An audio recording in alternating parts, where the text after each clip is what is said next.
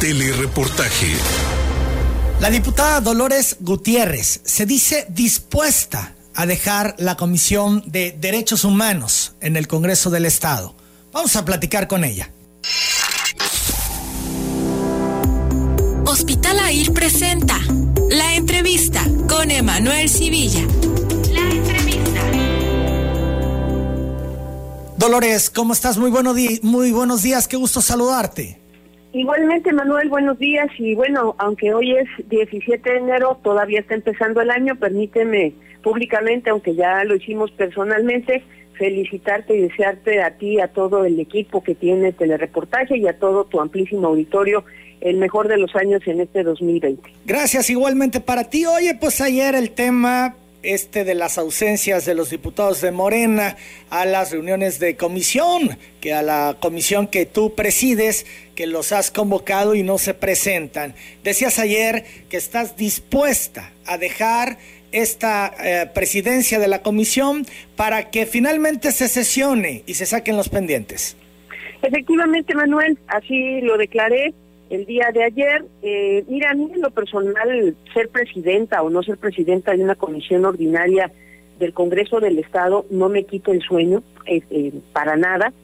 Si el hecho de que una diputada de oposición y de oposición de minoría sea una de las situaciones que esté impidiendo que los compañeros y compañeras legisladoras de la fracción mayoritaria de Morena asistan a las, a las sesiones a las que son convocadas de trabajo de la comisión, pues mira, yo con muchísimo gusto eh, dejo la eh, presidencia de esta comisión, además lo pueden hacer, ellos tienen eh, mayoría en todo y lo único que se requiere es que en la Junta de Coordinación Política planteen el punto, lo sometan a votación y con sus 21 votos, pues ellos pueden no solamente removerme a mí, sino remover a cualquiera de los diputados que consideren que lo deban de hacer. Entonces, eh, me adelanto en este caso y en verdad a mí lo que me interesa es que salgan los temas pendientes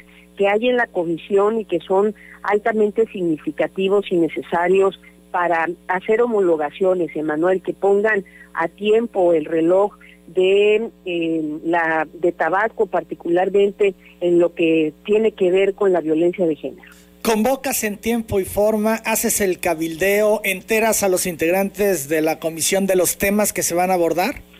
Sí, por supuesto, Emanuel. Mira, eh, las comisiones ordinarias a partir de la reforma eh, que se hizo en, en la anterior legislatura y que es con la que nosotros estamos trabajando, que vino en el marco de todo este programa de austeridad impulsado por Morena, eh, a las comisiones ordinarias eh, lo único que se le dejó activo fue al secretario técnico de cada comisión. Cada comisión ordinaria tiene derecho a contar con un secretario técnico. Justamente el trabajo que realiza el secretario técnico es, bueno, pues mantenernos al tanto, entre otras cosas, de la comunicación que se está recibiendo, de toda la documentación y es eh, quien toca base particularmente con los asesores de los diputados.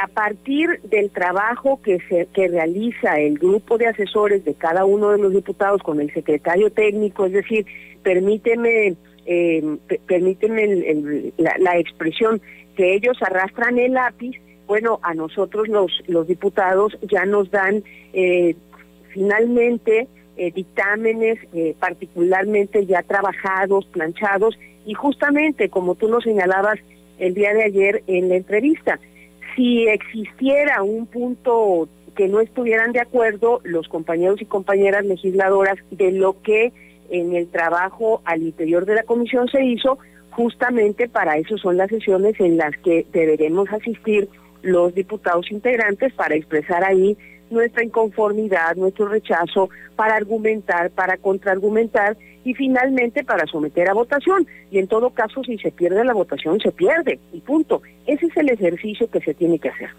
Ahora, el que tú encabeces esta comisión polariza, ¿es un vacío a propósito, Dolores? Pues mira, pareciera que así es, pero a mí en, lo personal, Emanuel, no me interesa ponerme en plan de víctima, sino simplemente agilizar los trabajos de la comisión.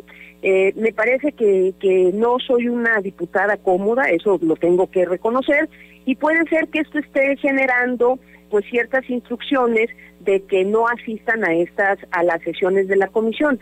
Ahora bien, Manuel, yo no quisiera pensar que eh, no se asistió eh, particularmente a esta sesión a la que fuimos, a la que todos fuimos convocados eh, para hacer, para aprobar, primero, por, obviamente, para poderlo someter a una valoración personal, a una discusión y posteriormente a una dictaminación, que fue la sesión pasada a la que no asistieron nuestros compañeros de Morena, porque habían temas verdaderamente importantes y torales. Te cuento.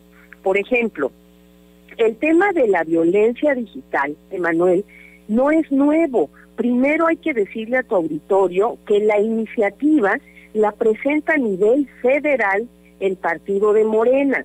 Y aquí hace lo propio el partido de Morena a través de una de sus legisladoras. Pero también hay una iniciativa que ya fue aprobada. La violencia, la iniciativa de violencia digital ya está aprobada tanto en el Congreso de la Ciudad de México como a nivel federal. Pero otra que inclusive ya es ley es la iniciativa de paridad en todo. La última vez que tuve la oportunidad de estar en cabina contigo, te lo comentaba, que es impulsar el 50 y 50 en todas las estructuras de gobierno, si lo recuerdas. Bueno, esta iniciativa ya está aprobada en el Congreso Federal, inclusive ya fue publicada en el diario oficial de la Federación, que todas las estructuras de gobierno en sus tres niveles tienen que buscar el 50 y 50, es decir, la paridad de género. Lo que nosotros íbamos a hacer el, el martes pasado es justamente presentar la propuesta del dictamen después del trabajo al interior de la comisión para que cada uno de los diputados dijéramos estoy de acuerdo o, o no estoy de acuerdo. Esta propuesta la presenta el Partido Revolucionario Institucional. ¿Qué es lo significativo y por qué quiero pensar que fue solamente una ausencia por la justificación que ellos expresan en sus justificantes, válgase la redundancia, y no más allá por un interés político, es porque justamente en el caso concreto del gobierno del Estado y del gobernador, con los actuales cambios que está haciendo, está obligado ya, aunque no haya una ley de paridad total en el estado de Tabasco, pero ya lo hay a nivel federal, de hacer los cambios de su gabinete aplicando esta norma. Es decir, en el caso concreto de los últimos cambios, salió la licenciada Egla Cornelio de la Secretaría de Movilidad. El gobernador del estado tendría que haber elegido como su sustituta a una mujer y no a un hombre. En el caso también de, este es el más inmediato y el más claro, y en el caso de eh, cuando sale Ángel Mayo Balcázar de la Secretaría de Seguridad Pública, también tendría que haber elegido como su sustituto a una mujer y no a un hombre, porque ya estaba vigente a nivel nacional la ley de paridad en todo. Esta es la importancia y el significado de fondo que tiene la ausencia de nuestros compañeros legisladores en la sesión pasada, Manuel. Dices estar dispuesta a dejar esta comisión, la presidencia. Sin embargo, sin embargo, te pregunto, Dolores, ¿de quién es la decisión final? ¿De los diputados de Morena? Ellos tienen la mayoría. Ellos tienen la mayoría y lo pueden hacer, pueden solicitar el cambio. Ahora. Y estoy y adelante, yo no tengo ningún problema, ¿eh? Tú no vas a renunciar a esta presidencia. Es que los no son no son renunciables, Emanuel. Cuando se inició el trabajo legislativo, se, se, hubo una repartición de las comisiones. En el caso concreto del PRD, entre otras comisiones, le toca la presidencia de la Comisión de Igualdad de Género, Derechos Humanos y Asuntos de la Frontera Sur. En el caso del Partido de la Revolución Democrática, me designan a mí.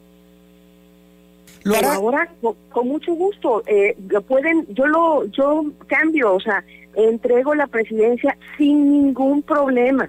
Ojalá que la, la fracción parlamentaria de Morena, mayoritaria, a partir de que lo puedan hacer efectivo, se comprometan públicamente a trabajar y a sacar los pendientes de la comisión. Si el hecho de que yo sea la presidenta es lo que está obstaculizando el trabajo regular de esa comisión, mi renuncia a la presidencia, yo entrego la presidencia y no hay problema, pero que haya ese compromiso público. Bien, eh, para tenerlo más claro, Dolores, ¿lo harás formal? Esto es, enviarás a una carta. Siempre y cuando Morena se comprometa públicamente a trabajar para sacar los pendientes de la comisión. Bien, pero sería siempre mediante... y cuando, siempre y cuando públicamente la fracción parlamentaria de Morena se comprometa a trabajar para sacar los pendientes de la Comisión de Igualdad de Género. Creo que está perfectamente claro. Insisto, si esto ocurre, tú presentarás un escrito solicitando tu salida de la presidencia de la comisión. Sí, y de hecho ni, ni es necesario presentarlo, pero con mucho gusto lo hago. Pero siempre y cuando Morena públicamente se comprometa a trabajar y a sacar los pendientes que hay en la comisión. ¿Buscarás diálogo con la presidenta de la Junta de Coordinación Política? ¿Para qué? Si ella nunca está dispuesta a dialogar, tengo un par de, de periodos legislativos solicitándole una conversación. La otra vez hasta me recriminó de manera cínica, eh, cachito, besito cachetito, así nos llevamos, ¿no? Que fue cuando estuve contigo en la última entrevista pública. Te Bien. están escuchando, tú eres el, el, el mejor medio para, para que escuchen, entonces bueno, lo estoy diciendo. Eh, ¿Sigue en pie eh, tu interés de reunirte? Dices, he solicitado reunirme con ella, no me ha dado la cita. Eh, te pregunto ahora, ¿sigues interesada en que se dé esta cita? Pues mira, si es necesario lo hacemos, hombre, pero eh, no no hay mayor valor para esa cita, hombre. Bien. Si no estuvo interesada en reunirse con una diputada de oposición durante el primer año y medio, ojo, ¿eh? Año y medio ya de trabajo. Dolores, agradezco estos minutos. Que estés muy bien, Emanuel, muchas felicidades y gracias por la entrevista, gracias por el interés en el tema. Te mantendré informado. Gracias, buenos días. Hasta luego, buenos días.